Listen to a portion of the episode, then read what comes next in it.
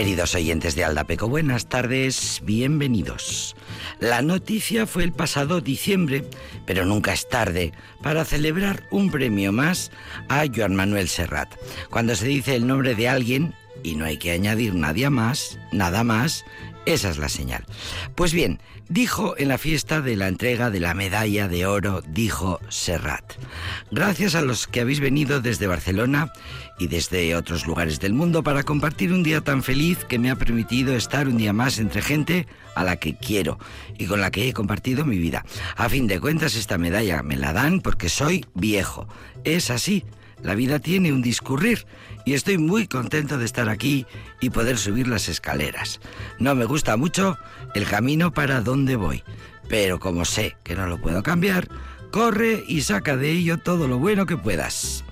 Y sacó la medalla que le acababan de entregar, la medalla de honor de la SGAE, la Sociedad General de Autores y Editores, a la que Serrat comenzó a contribuir hace más de 50 años, en 1968, con aquella canción histórica, La mort de la vie. Y esas cosas dijo Serrat a la concurrencia, medalla de oro de la SGAE en mano acudió a la florinata de sus amigos de siempre, gente que admira por igual la alta cultura y la cultura popular, como tiene que ser. Ana Belén, Víctor Manuel, María Payés, Estrella Morente, Moncho Armendariz, Iñaki Gabilondo y el escritor barcelonés Eduardo Mendoza, a quien precisamente habían encargado hacer la laudatio en tan importante ocasión. Y como la laudatio, pues su propio nombre indica, porque aquí aprendemos, estudiamos latín, pues decir cosas buenas, decir cosas buenas de alguien. Bueno, eh, que Eduardo Mendoza la hizo encantado, la laudatio, así lo dijo. La concurrencia se rió muchísimo y se lo pasó pipa.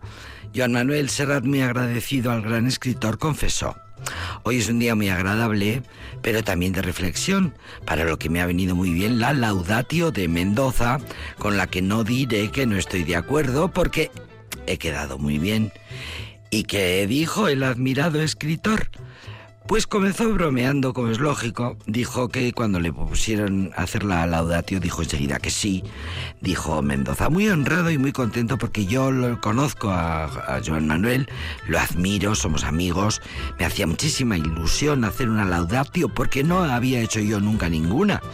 Luego me arrepentí porque una laudatio es una redundancia cuando dan un premio. Pues es verdad, pero era buena ocasión para hacer un repaso de la vida y de la obra de Serrat, con el que tengo varias cosas en común. Nacimos el mismo año, no tenemos la misma edad, porque yo nací a principios y él al final. Eso es importante, la diferencia de edad salta a la vista, porque Serrat tuvo la infancia y la adolescencia de un chico espabilado y en tiempos de restricciones, racionamiento, hambre, represión, rosario en familia y ejecuciones sumarias, quedó Serrat vacunado para toda la vida contra cualquier tipo de hipocresía e impostura. Y toda su vida ha sido Serrat un hombre honrado, de izquierdas, cuando ser de izquierdas era una manera de estar en el mundo. Todo eso le dijo Eduardo Mendoza, el gran escritor eh, paisano, a Serrat cuando recordó Mendoza, cuando Serrat empezó a cantar en la nova cançó catalana, con espíritu de reivindicar y de protestar, pero mm, Serrat, a diferencia de algunos otros, también se movió entre la Gos Divin barcelonesa, entre los intelectuales, entre aquel grupo que quería pasarlo bien, divertirse, eh, participaba de los dos grupos porque sus canciones traspasaban, eran declaraciones de principios, era joven, sus canciones sonaban bien, tenía gran sentido musical, quería vivir y esta es una de las gracias más graciosas de, Eduardo Mendoza, de la Laudatio, y se convirtió en símbolo de la protesta y también en sex symbol. ¿Cómo se hace eso? Ojalá lo supiera.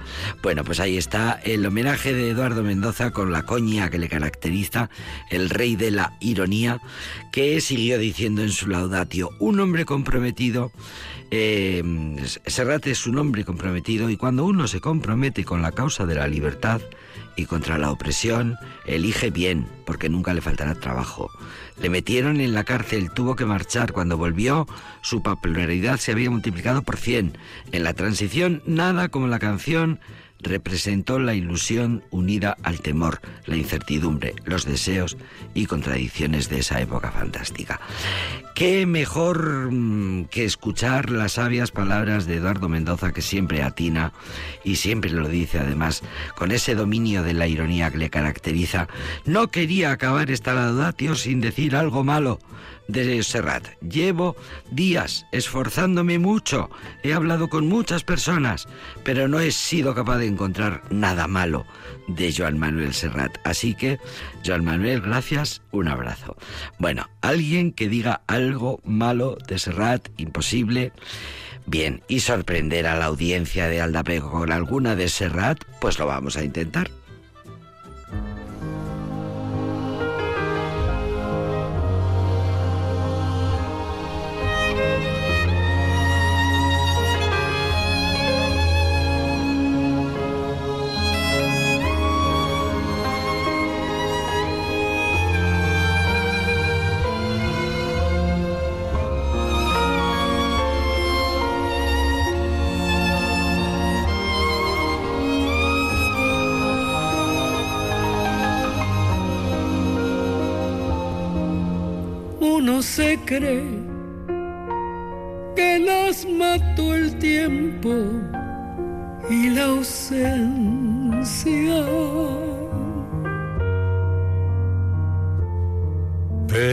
Su tren vendió boleto de ida y vuelta.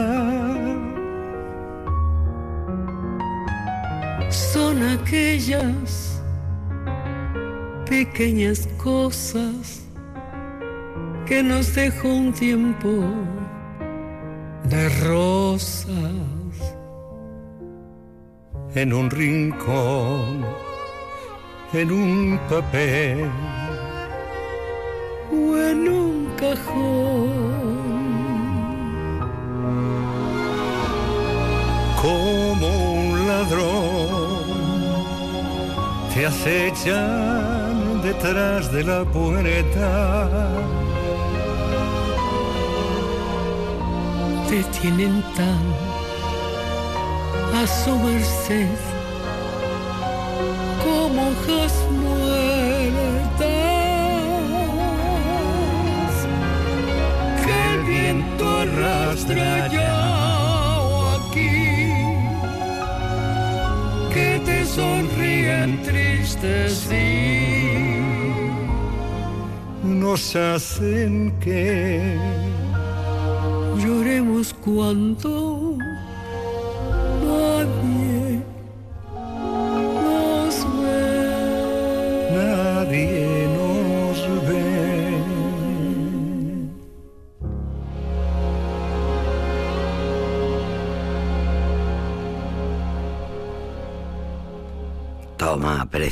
versión. Esta canción fue el último encuentro entre Mercedes Sosa y Joan Manuel Serrat, año 2009. El disco se llamó Cantora. Aquellas pequeñas cosas grabaron juntos en 40 años que se conocían. Fue la primera vez que grabaron juntos una canción y también la última. En uno cuenta la historia que en uno de sus primeros viajes a Buenos Aires, Serrat fue invitado a cenar a la casa de Mercedes Sosa. El encuentro lo había pedido ella, la cantante, la negra, que así le llamaban. Hacía tiempo que lo quería conocer. Y bueno, la que fue mm, eh, mayor exponente del folclore latinoamericano, Mercedes Sosa, preparó aquel encuentro. No se conocían, había pasado el tiempo. Así que un día Serrat andaba por Buenos Aires y se acercó al apartamento de la cantora. Era pequeño, eh, justo entraban 20 personas. La negra estaba tan nerviosa con la visita, tan excitada con la visita de Serrat, que preparó una comilona y también llamó a unos a los buenos amigos amigos llegaron a la casa. Mercedes Sosa y Joan Manuel Serrat se sentaron en un sillón a conversar. El catalán encendió un cigarrillo y uno de los invitados le disparó de repente una pregunta. ¿Qué piensa del Partido Comunista en Europa? El Partido Comunista en Europa está caduco dijo Serrat, franco, sin disimulo. Y aquello les costó la amistad, porque Mercedes Sosa no estaba dispuesta a soportar, no iba a permitir que nadie hablara eh, mal del Partido Comunista, no estaba dispuesta. De manera que eh, Serrat apagó el cigarrillo, se puso de pie, se largó por la puerta y no volvieron a dirigirse la palabra. Pasaron los años y un día se encontraron por casualidad en un concierto en 1978 en Puerto Rico. Los militares estaban en el poder en Puerto Rico y el encuentro de los artistas era realmente una afrenta a la dictadura, un desafío en aquel momento a los militares. Y pasó que nada más empezar el concierto, irrumpió en el estadio a rebosar la tropa de militares y tuvieron que correr. Los organizadores rápidamente escondieron a Mercedes y a Sosa y a Joan Manuel Serrat, los llevaron a todo correr al aeropuerto, había que sacarlos de allí en el primer vuelo para que no fueran arrestados. El resto de los integrantes del equipo, todos los músicos, el público, todo el mundo acabó pasando la noche entre rejas, la represión era durísima. Llegaron al aeropuerto, Mercedes Sosa y Joan Manuel Serrat se cruzaron algunas palabras, así en plan formal. La cantora, arrepentida, le pidió disculpas por aquel episodio en su casa de aquellos años y también escribió en una columna que tenía en el suplemento del domingo del diario El Clarín. Ah, escribió Mercedes Sosa. A lo largo de toda la gira por Centroamérica, por Sudamérica, he seguido con mucho interés y con gran ilusión todas las noticias vinculadas al viaje de Serrat, porque él es un artista querido y necesario que ha tenido siempre una posición lúcida con respecto al país, porque Serrat siempre ha estado cerca de los argentinos, aún en su patria, aún eh, tanto en su patria como en el exilio. Tal vez, dijo Mercedes Sosa, escribió en el Clarín, tal vez sea el único artista español que ha estado tan cerca de nosotros, que actuó en festivales y levantó siempre su voz por nuestra patria. Por eso siento que vuelve a cantar aquí alguien a quien consideramos como un hijo. Volvieron a pasar los años, ella eh, enfermó, de repente desapareció, tenía una depresión eh, que la tumbó durante meses, en 2005 no quería comer, ni trabajar, ni salir de su casa, bajó más de 35 kilos en nueve meses. Se escucharon rumores de que la habían retenido, de que la mantenían encerrada. Una mañana el portero de la casa avisó de una visita. Es don Serrat y quiere ver a la señora Mercedes. Para ese momento Serrat, que ya conocía el lugar, había sabido escamotear eh, su entrada y había conseguido subir hasta la cocina. Allí se encuentra con el hijo de Mercedes. Eh, Fabián, vengo porque estoy muy asustado. Eh, me han dicho, he oído, los amigos dicen que está tu madre secuestrada y yo de aquí no me muevo hasta no hablar con ella que no quiere ver el hijo. Le explicó que era Mercedes la que no quería ver a nadie, que no es con vos, que está mejor, pero es que no quiere que la vea nadie así. Yo he dicho que de aquí no me voy hasta que la vea. Bueno, es lo que casi lo cuentan las crónicas. Y efectivamente Mercedes Sosa se preparó. ¿Cómo? Que ha venido el nano. Pero si yo no quiero que me vea así. Bueno, pues al final le dijeron o sales o tira la puerta abajo. Y efectivamente mm, se levantó, se vistió, se preparó, se peinó, se pintó los labios Mercedes Sosa y salió y abrazó a su amigo Serrat. Y ya pues eh, bueno, pues en aquel encuentro dijeron qué tontos hemos sido, qué tontos hemos sido, tantos años que podíamos haber mantenido nuestra amistad y habernos querido, qué pena, qué pena, qué tiempo perdido. Y el último encuentro entre los dos fue en esta canción que hoy hemos elegido en el disco Cantora de 2009, que luego Joan Manuel Serrat eh, incorporó a su disco doble de 2014, Antología Desordenada, que seguro que la recordáis en la que la hemos puesto mucho. Qué historia, ¿eh? En 40 años fue la primera vez que grabaron los dos grandes y la última. Qué gran historia. Bueno, pues más historias que os vamos a contar hoy aquí en este programa que se llama La Peco.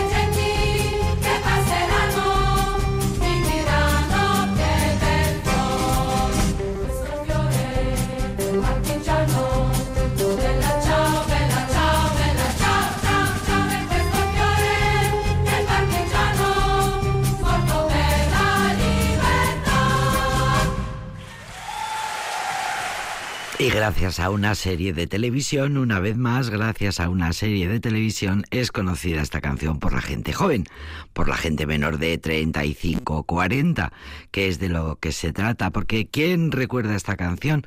Pues mira, gracias a la tele, todo el mundo. Se puso muy de actualidad la canción.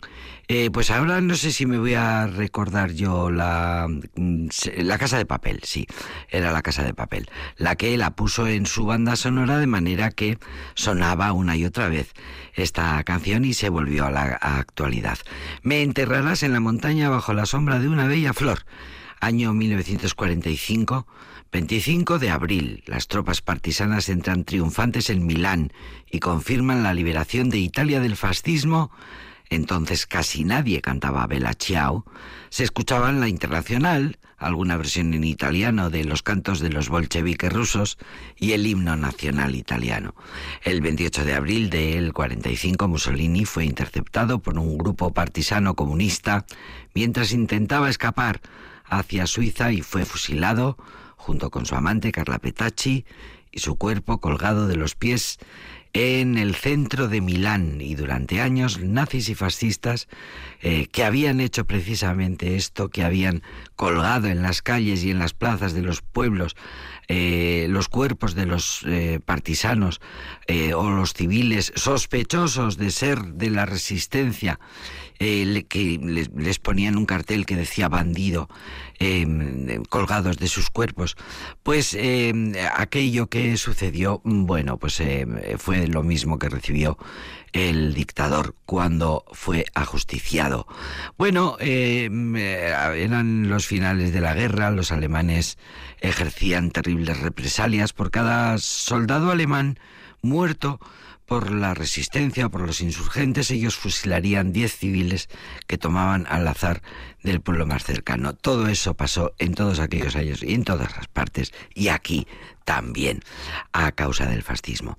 Bueno, todos aquellos que pasarán me dirán, qué linda flor es lo que viene a decir esta canción de aquellos años que se convirtió en el himno de la resistencia, himno cantado con la rabia, especialmente por los movimientos obreros y campesinos que habían creído que la resistencia traería finalmente el cambio social profundo eh, bueno, y luego pues eh, se comprobó que mm, cambiaban las cosas, claro, pero no en la medida en que los revolucionarios así la querían. Y Bella Chao se quedó como canción de manifestación, como canción de reivindicación, y mira tú ahora en banda sonora de serie de televisión. Por cierto, es el coro de mujeres de Eslovenia. Eslovenia es uno de esos países en los que la música se vive desde la cuna, desde la escuela, desde el nacimiento, y así que hay coros por todas partes y tan maravillosos como este coro de mujeres de Eslovenia que acabamos de escuchar. Y ahora viene otro coro y se llama Thalía.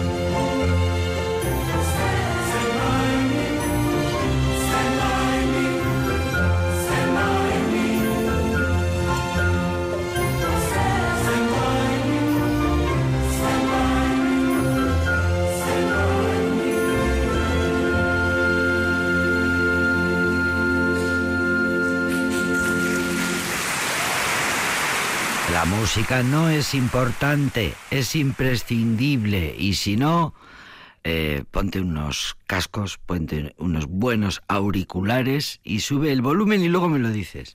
Silvia Sanz Torres se llama la creadora de esta mm, prodigio musical una mujer emprendedora, directora de orquesta formada con los mejores músicos, con prestigiosos directores de orquesta, que mm, un día emprendiendo tiene muchos premios por ello y también por su labor solidaria. Por cierto, Silvia Sanz Torre, madrileña, es creadora y directora titular del grupo Talía y de sus formaciones musicales, entre las que se encuentran la Orquesta Metropolitana de Madrid, el coro Talía, más de 100 voces en el escenario, entre hombres, mujeres y críos, criaturas, voces blancas. Bueno, la eh, Madrid Youth Orchestra eh, también es suya, la orquesta infantil John Sui también es suya, también tiene un coro Talía Mini, solo con los niños más pequeños. En fin, es una de las 100 mujeres líderes de España, ha sido nombrada recientemente. Su labor ha sido reconocida en el mundo porque eh, no pierde de vista su trabajo solidario por la igualdad eh, y acaba de recibir un premio que dice por eh, la categoría Mujeres que cambian el mundo. Pues sí, señora, Silvia Sanz Torre. Y sus músicas y su repertorio, que por supuesto al repertorio clásico, ella cuenta en las entrevistas que quería abordar con su formación, con su orquesta, con su coro, quería abordar la música sinfónico coral, incluso atreverse con repertorios del pop, del rock, del swing, de la música de cine, le dan absolutamente a todo y sacan versiones tan preciosas de canciones tan históricas como el Stand by Me de Ben y King. Bien, y ahora por petición popular, Emily Estefan, hija.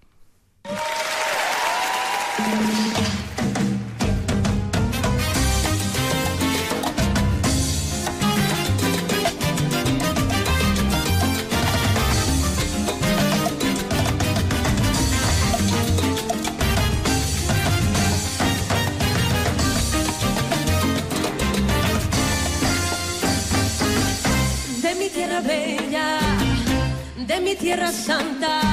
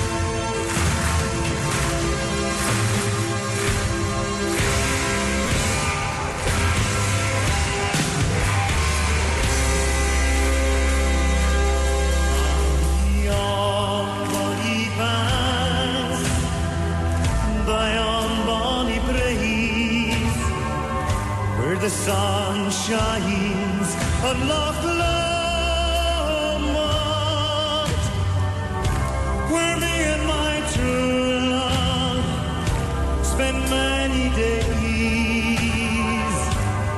on the banks of Loch Lomond. To sad we parted in yon shady glen on the steep side.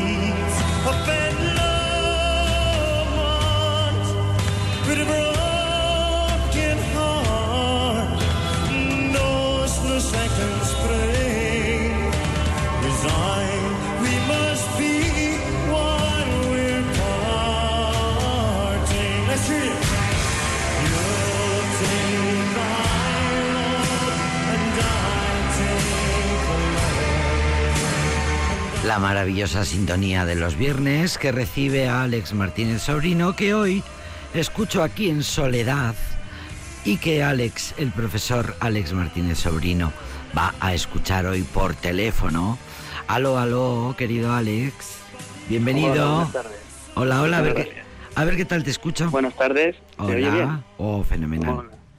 ¿Cómo se escucha la sintonía desde donde estás tú? Muy bien, muy bien. Entonces, Muy ¿a, bien. qué, ¿A qué suena escucho muy bonito? bien, sí. ¿A qué suena Sí. bonito?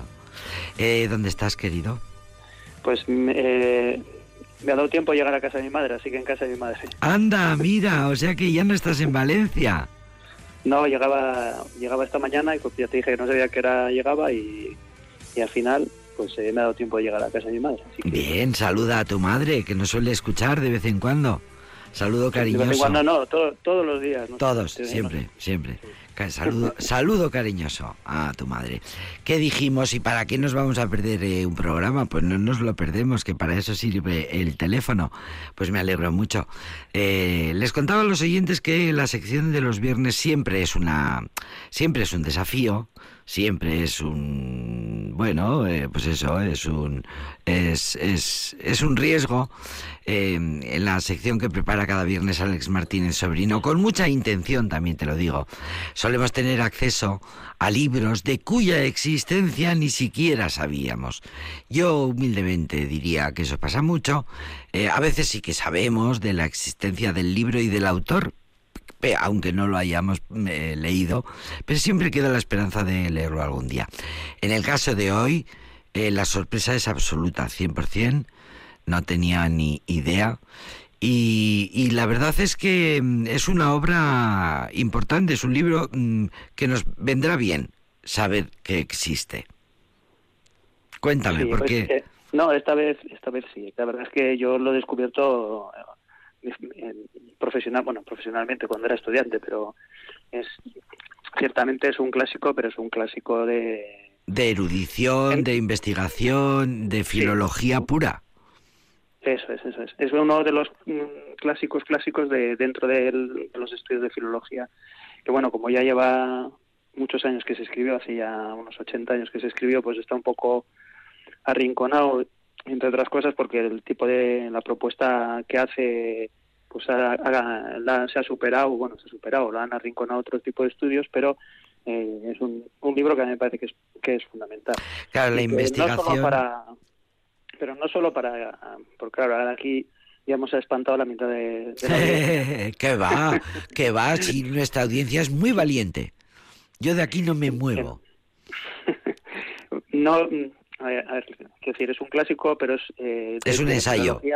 pero, sí, pero es, es una explicación de cómo funciona eso que hemos oído tantas veces, eh, de qué es la literatura, qué son las artes. Pues es la imitación, ¿no? Aristóteles decía que era la, la imitación de la naturaleza. Bueno, pues aquí es un estudio de, de cómo evoluciona ese concepto literariamente, solo literariamente, desde los, de los comienzos de la literatura hasta que Erich Auerbach, que era un autor alemán, Mm, eh, compuso esta obra en 1943, 44, por ahí. mm. Y entonces esta evolución, y lo que hace, eh, pues es la evolución del concepto de, de, de mímesis, que ese es el título también del, del del, ensayo. del ensayo Mímesis. Que, que es la historia de la literatura, cómo funciona la literatura y cuán eh, mm, espejo es la literatura de la realidad. Algo la así se podría decir.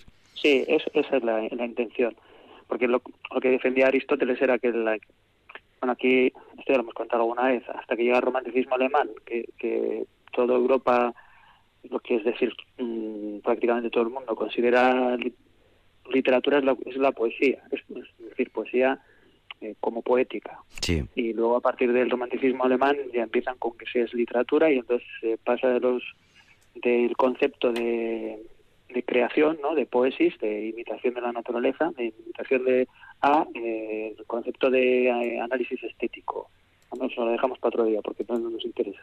Bien, bien. y entonces el de la mímesis, lo que aquí lo que hace Auerbach es explicar cómo desde Homero y las Sagradas Escrituras hasta las novelas del siglo XIX, cómo eh, las grandes obras van reflejando realmente eh, la naturaleza, van imitando la, sociedad en la que están escritas. Efectivamente, la historia de la humanidad a través de 3.000 años de análisis de su poesía y de su literatura, que, eh, que son las artes que reflejan realmente lo que, lo que está viviendo la humanidad, el desarrollo de, de la humanidad. Tres mil años de investigación. Y lo interesante que tiene es, eh, ah, para que se entienda bien, cuando uno, o sea, para que se entienda, que para no asustar, eh, es un libro que no, no, es realmente sencillo, no es, tiene, es, es denso, pero es de fácil lectura. Si se entiende bien el concepto desde el, desde el principio, porque lo bueno que tiene, y por eso me parece que es muy interesante, es eh, que no es eh, teoría metafísica. Es decir, no es una abstracción teórica la explicación. Da ejemplos. Coge, pasajes de, Son ejemplos. De, textos, de textos muy importantes. Se puede discutir la lección que hace, se puede discutir los autores que selecciona, pero bueno, él hace los que él conoce mejor y los que le parecen más representativos y de esas obras por, mm, es que se elige de determinados fragmentos a los que le dedica cada uno un capítulo y ahí explica eh, en cómo se produce en ese autor y en ese fragmento la imitación de la realidad. Y entonces tenemos un, un, desfile de personajes que van pues desde Ulises, eh, Abraham, hasta pues, un montón de personajes que son desconocidos, básicamente son desconocidos incluso para mí antes de haber leído el libro. Pues sale Roldán, el, el, sobrino de, de Carlomagno, que muere en la canción de Roldán. ¿En la sazón de Golán? Sí, sale eh, Farinata y Cavalcante, que son personajes de la Divina Comedia. Sale Dulcinea del Toboso, hace un análisis sobre Dulcinea del Toboso y no sobre el Quijote. Y así va haciendo una, va haciendo una selección de autores y, textos pero lo interesante es cómo, los comenta y, los, y así se aprende a hacer un comentario de texto, porque lo que hace es explicarlos perfectamente y luego te vas viendo cómo el concepto de imitación pasa de los grandes héroes que serían Ulises, Aquiles, eh, Agamenón, eh, a el vecino de la A personajes menores, pero que dan muchísima información, ¿no? Eso es. sí, como un Sancho Panza podría ser, eh, más o menos. Pues, es, o sea, que es un trabajo muy didáctico, porque eh, pone muchos ejemplos, ¿no? a través de los personajes que él va eligiendo y de los autores. Sí, sí, y lo explica ya digo que sencillo no es, pero cuando digo sencillo no es un, libro que se, que se lea y no, tienes que estar concentrado a la hora de leerlo porque hay partes que, no son tan tan fáciles, sobre todo si no estás acostumbrado a leer sobre literatura. Un buen manual para aprender, por ejemplo, a ser crítico de literario, ¿no? Efectivamente. ¿Cómo aprendo yo a ser un crítico literario? ¿Cómo aprendo yo a criticar si lo que estoy leyendo eh, pues eso, criticar el arte. Este es un manual, ¿no? El de Eric... Eh, Eric Auerbach. Auerbach, eso es, Eric Auerbach. Pues un ejemplo muy sencillo, muy, sencillo. En el primer capítulo, que por lo que he leído eh, en su primera edición lo retiró, lo incluyó después, porque es que Auerbach tenía ascendencia judía, entonces cuando llegaron los nazis al poder en Alemania, tuvo que escaparse y huyó y por diferentes avatares, él ya era profesor en, una universidad, por diferentes avatares termina en Estambul y es donde escribe la obra, eh, Mimesis. Y con, hoy día ya Estambul es otra cosa, pero entonces era una, una ciudad que sí sería muy populosa, pero literariamente no tenía apenas por recursos. Esto es lo que yo he leído. Entonces eh, hace un este ensayo, lo compone eh, con poco material. Luego tiene el mérito de que es todo reflexión suya, digamos que y luego de ahí de Estambul marcha a Estados Unidos, que es donde ya luego se publica y ya empieza a extenderse y llega a todo el mundo, porque creo que llega a ser profesor de Yale, me parece que, que llega a ser, y luego, pues bueno, muere en Estados Unidos. Entonces tiene el mérito de que es, son reflexiones de una persona que tiene muy poco material delante. Entonces, eh, ya sabes que, el, como has visto, el, el ingenio viene por el hambre, ¿no? Claro, el, hambre agudiza el ingenio. El hombre tiene muy pocos medios. Eso es. Muy pocos medios para hacer una investigación que es ardua, porque son 3.000 años de obras literarias, de poemas, de autores de diferentes lugares. Igual eso también influye en la, en la selección, pero luego lo que hace es, lo que te comentaba en el primer capítulo, lo que hace es una comparación de cómo eh, Homero presenta las situaciones y coge la, la del reconocimiento de Ulises por parte de, de Euriclea, que es la cuando cuando descubre la esclava, cuando descubre la, cicatriz. Ah, sí. Y, entonces eh, analiza ese texto, ese pasaje, y lo compara con el sacrificio de, de Abraham cuando Dios le pide a Abraham que sacrifique a su hijo, y entonces los, los compara, los dos, y, explica perfectamente cómo funcionan de manera distinta. Entonces, eh, dice, pues en el caso de Ulises, eh, todo es presente. Y todo es presente porque incluso cuando, y va poniendo el texto, ¿eh? incluso cuando mm, Ulises ve que se ha dado cuenta Euriclea de, que, de la cicatriz y nos va a hablar eh, de la cicatriz, presentando con una oración de relativo, que no sé qué, que no sé cuántos, lo que está haciendo no es superponer tiempos, tiempos distintos, sino que ese recuerdo se presenta como si fuera presente, como si estuviera delante. Y sin embargo, por ejemplo, en, en, las Sagradas Escrituras, cuando habla, cuando Dios le dice a Abraham, eh, ¿dónde estás? Dice Abraham, aquí estoy, pero no tenemos más información de nada y no sabemos ni dónde están y, por eso hay luego discrepancias a la hora de traducir esos términos. Cuando van caminando para buscar el monte en el que va a producirse el sacrificio, no sabemos nada, solo sabemos el interior de los personajes. Sin embargo, en número eh, aparece todo descrito. Si hay, hay una jarra, se describe la jarra hasta el mínimo detalle. Hmm. Entonces, esas dos formas de contar distintas van y él va explicando cómo, como los judíos tienen una mentalidad X y los griegos otra, eh, los textos están reflejando la mentalidad de los Claro, claro.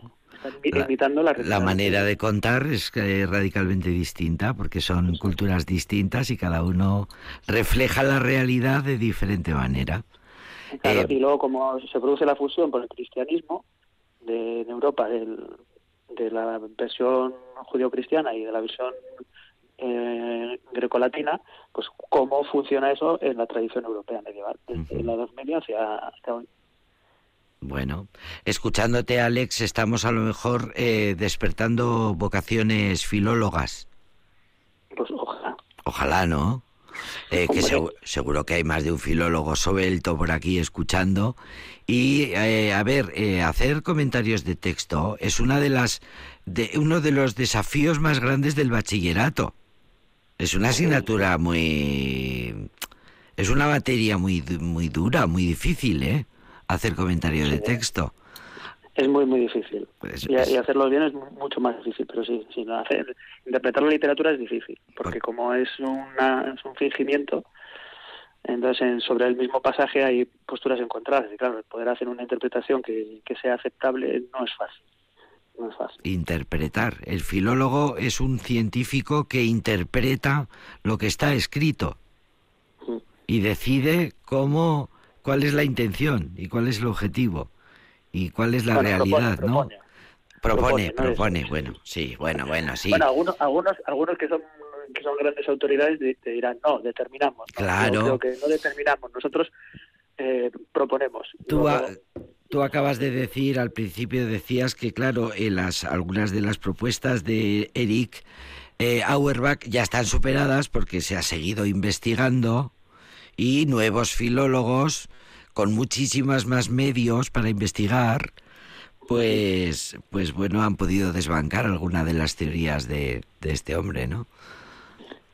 Sí, pero lo interesante de, de, la, de la literatura y de los estudios literarios es que cuando cuando están bien hechos y son buenos, como es el caso, eh, no, no pasan de moda. No pasan, decir, sí, sí. eh, habrá cosas que se han superado, sí, pero si en esencia es bueno, eh, sigue siendo importante porque están. A ver, es como. eh, no- esto es, lo- es muy sencillo de entender. Nosotros el otro día llevamos eh, la Ilíada y hemos llevado. y sí, es que siguen siendo re- importantes y fíjate si está superado. ¿Quién va por la calle con una armadura? ¿No? Sí, pero sí, sí, sí, sí, pero lo que pasa en la Ilíada, eso no está superado. Claro, la forma de contarlo es distinta, ¿vale? Tienes que aprender muchas cosas que, que se han perdido porque la sociedad es distinta, pero la- el libro sigue transmitiendo. Pues con estos ensayos que son buenos no ocurre lo mismo. Sí. Sí. Mimesis se llama este ensayo. Ojalá despertemos algún tipo de vocación filóloga, que nunca vienen mal. Eh, la filología es una ciencia y los filólogos eh, investigan muchísimo y se dejan los ojos investigando al final en la historia de la literatura, en la historia de la humanidad. Pon- pongamos una cancioncilla, Alex. Sí, pues bueno, la primera es un homenaje que ahora hacen Aerosmith, que está ya para jubilar, y Will Mastin, que es un guitarrista de estos excelsos, como Steve Bay y todos estos, que hace una versión de, de, de Dio, y es que es Dream On, que es como sueña o sigue soñando. Una cosa. Sigue soñando. Que digo que es la primera canción, pero es la casi la última, porque mm, Sí, la mila- última. milagrosamente el tiempo mm, ha vuelto, ha vuelto a pasar rápidamente. Un par, venga, aunque sea un toquecillo.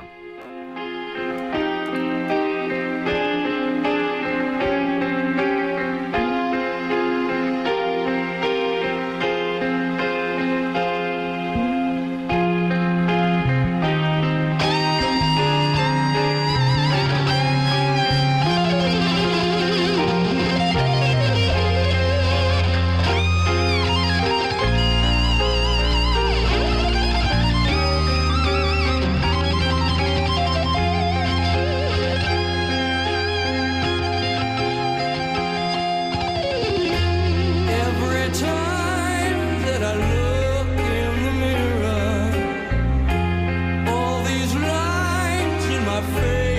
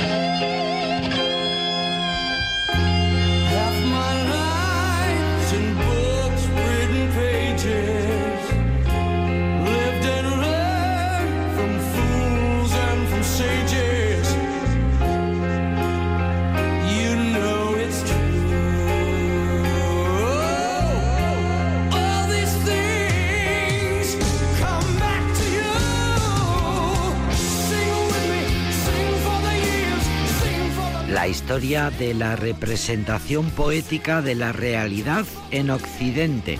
Sería el resumen del libro Mimesis de Eric Auerbach, un científico, uno de los más reputados investigadores de las culturas románicas. 3.000 años de poesía, 3.000 años de literatura, 3.000 años de la vida de la humanidad vista por los ojos de un científico que analiza a través de las obras, a través de los personajes, a los propios autores, cómo van, cómo, cómo relata cada uno la visión de lo que está pasando en su, en su momento.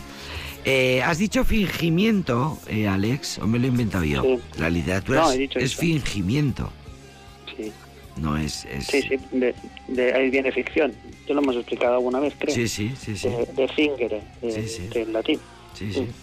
Cada autor lo que hace es, una, es un fingimiento, es una ficción, siempre.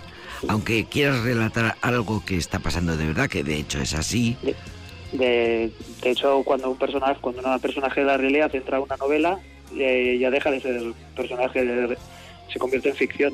Mm. Cuando, cuando Homero mete a los dioses en, el, en su poema, ya son personajes, ya no son dioses. Ya se está inventando lo que los dioses hacían, pensaban o querían. Sí. Me- es un milagro, pero el tiempo se ha acabado. No me lo explico cómo, pero se ha acabado.